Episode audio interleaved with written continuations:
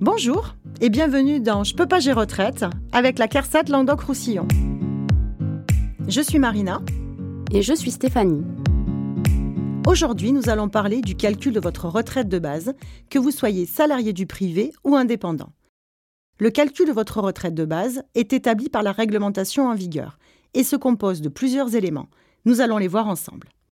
Tout d'abord, on prend en compte le revenu annuel moyen. C'est la moyenne de vos 25 meilleures années durant lesquelles vous avez cotisé. Ces montants sont limités au plafond annuel de la sécurité sociale. On va ensuite appliquer le taux. Si vous avez tous vos trimestres, ce taux s'élèvera au maximum à 50%. C'est ce qu'on appelle le taux maximum.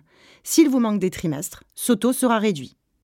À propos de ces trimestres, votre année de naissance vous permet de connaître le nombre minimum de trimestres à détenir pour bénéficier du taux maximum. Ce nombre minimum de trimestres est défini par la réglementation. Si vous ne détenez pas ce nombre de trimestres, vous ne bénéficierez pas du taux maximum. Un taux réduit sera alors appliqué. Pour connaître le nombre de trimestres qu'il vous manque pour avoir le taux maximum, consultez votre relevé de carrière en ligne. N'hésitez pas à écouter notre épisode sur ce sujet.